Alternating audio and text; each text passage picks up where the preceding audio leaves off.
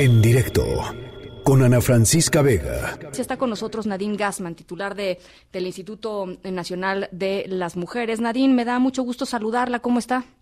Muy bien, ¿y usted cómo está? Qué gusto saludarla. Pues, su auditorio. Muchas gracias, Nadine. Pues contenta de platicar con usted y desafortunadamente, bueno, pues nos trae, nos trae a la mesa este, este tema en donde eh, por ahí leía eh, hay un incremento importante en las llamadas de auxilio de las mujeres eh, mexicanas en esta cuarentena. ¿Por qué no nos platica un poquito qué han, qué han ustedes encontrado? Bueno, hemos estado escuchando cifras de organizaciones de la sociedad civil que atienden a mujeres víctimas de violencia. Nosotras eh, la información del 911 la vamos a tener en unos días. Hemos visto un aumento, digamos, en, el del mes de eh, enero a, febrero de un 5% de las llamadas. No hemos visto lo que ha pasado en marzo. Pero sí sabemos desde la, a nivel internacional que tanto en China como en Francia, en Italia, en España y en Estados Unidos ha aumentado la violencia y tiene una lógica, ¿no? Eh, estamos estresados con la pandemia, estamos confinados, eh, normalmente no pasamos tanto tiempo en casa juntos todos y todas y como bien decías al inicio, pues el hogar, aunque debería de ser el lugar más seguro, pues es un lugar donde hay conflictos, donde hay violencia contra las mujeres, la violencia entre parejas es una de las principales causas de, eh, de violencia y por eso el gran llamado realmente es a usar este momento tan único y tan complejo para transformarnos. Se está hablando a nivel mundial que no va a ser lo mismo antes que después de la pandemia.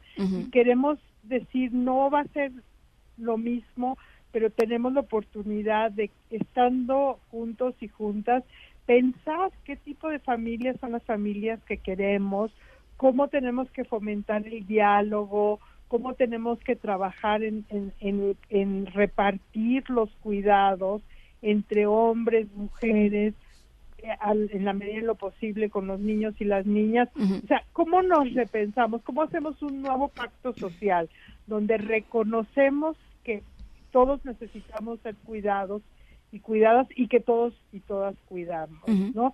Y esto es lo que para nosotras es prevención de la violencia contra las mujeres, ¿no? Ahí es donde queremos invertir energía, esfuerzo, hablando directamente como con los hombres para decirle por una vez y por todas entiendan que somos iguales, que no somos de ustedes, que no nos poseen, que no nos dominan, que somos iguales. Y al mismo tiempo le estamos diciendo a las mujeres, no hay ninguna razón, y quiero decirlo a las mujeres, a las adolescentes, a las niñas y a los niños, no hay ninguna razón para aceptar la violencia. O sea, no es como estamos aquí y ya ni modo, no. O sea, no hay razón para aceptar la violencia. Tenemos, hemos reforzado eh, la atención a la violencia a través del 911. En todos los estados hay líneas de los institutos estatales de las mujeres para dar atención, ya sea vía virtual, telefónica o presencial. Y las organizaciones de la sociedad civil también están haciendo unas grandes campañas y haciendo grandes esfuerzos para, para estar ahí para las mujeres. Entonces, eh, prevengamos la violencia, pero también si sucede, eh, eh, no están no están solas las mujeres. Eso es justamente lo que lo que quería hacia donde quería ir Nadine, porque yo creo que una parte importante del Estado, evidentemente, es, es promover una visión pues pacífica de las de las relaciones eh, personales obviamente y, de la de la importancia de entender una familia o una relación de pareja como una relación consensuada entre dos personas que valen lo mismo y que tienen los mismos derechos no pero una vez que una mujer una vez que un adolescente una vez que, eh, eh, que, que, las mujeres están en situaciones de violencia el estado también tiene que tener o que ofrecer las herramientas a estas mujeres para que para que puedan salir salir. Y uno de los temas, grandes temas, es este asunto de eh, las, eh, los refugios especializados para las mujeres víctimas de la violencia de género que llevaban, que llevan un, buen tiempo, eh, pues operando con muy pocos recursos y por ahí había un tema de 400 millones de pesos que habían estado etiquetados en el presupuesto de egresos 2020 y que todavía no habían sido liberados.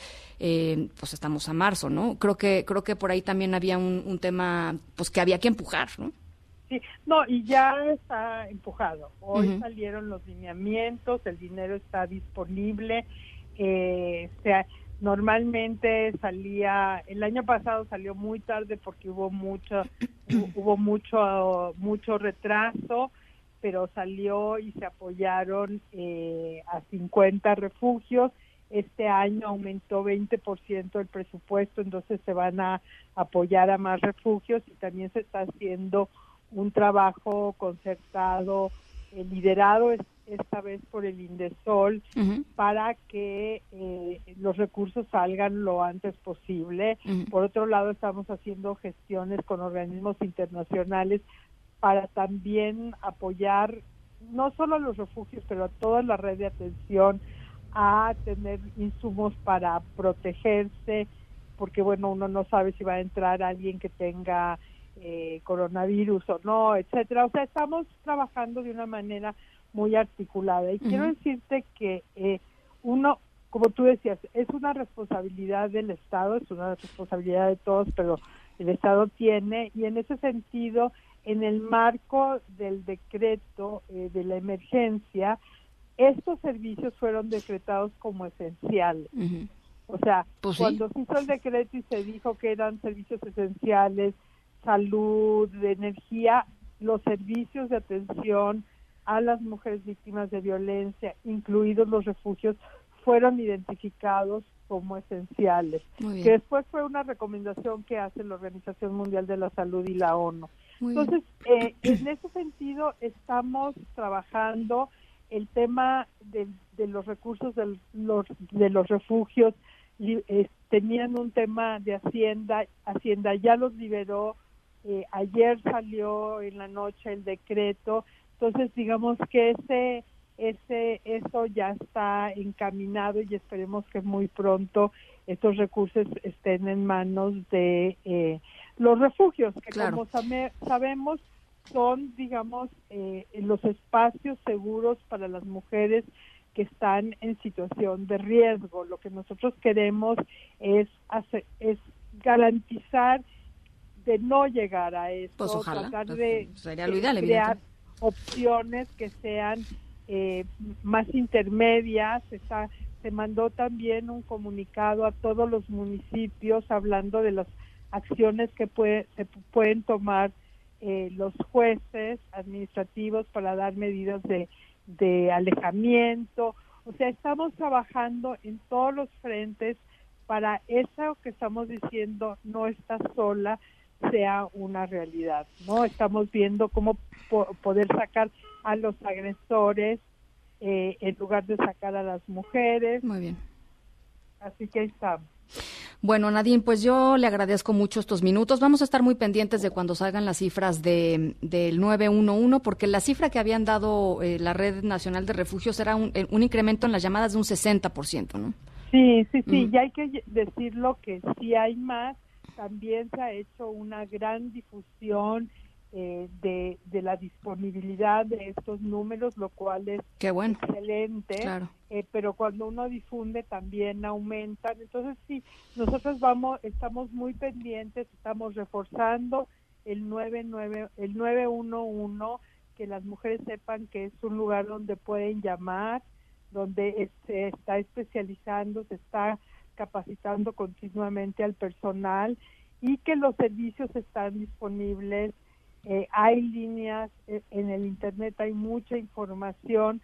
lo que queremos también decirle a las mujeres y, sobre todo a la sociedad, yo te diría, ahora que estamos en casa, también tenemos que estar más atentos a lo que pasa con nuestros, nuestras vecinas, con nuestras amigas, tenemos que mantenernos esto que una Ana Falú habla de una eh, vigilancia solidaria. Y yo escucho que está pasando algo en casa de mi vecina, pues tengo, puedo llamar al 911, puedo tocar la puerta y decir qué está pasando. O sea, tenemos que involucrarnos más como sociedad y ahora que estamos todos y todas guardadas, pues estar más pendientes, no solo para el tema de la comida, para el apoyo mutuo, pero también estar viendo que no que no violenten a las mujeres, a las niñas y a las adolescentes. Nadine Gasma, presidenta del uh, Mujeres México, le, le agradezco mucho estos minutitos. Estamos en comunicación. Estamos comunicando. En directo con Ana Francisca Vega.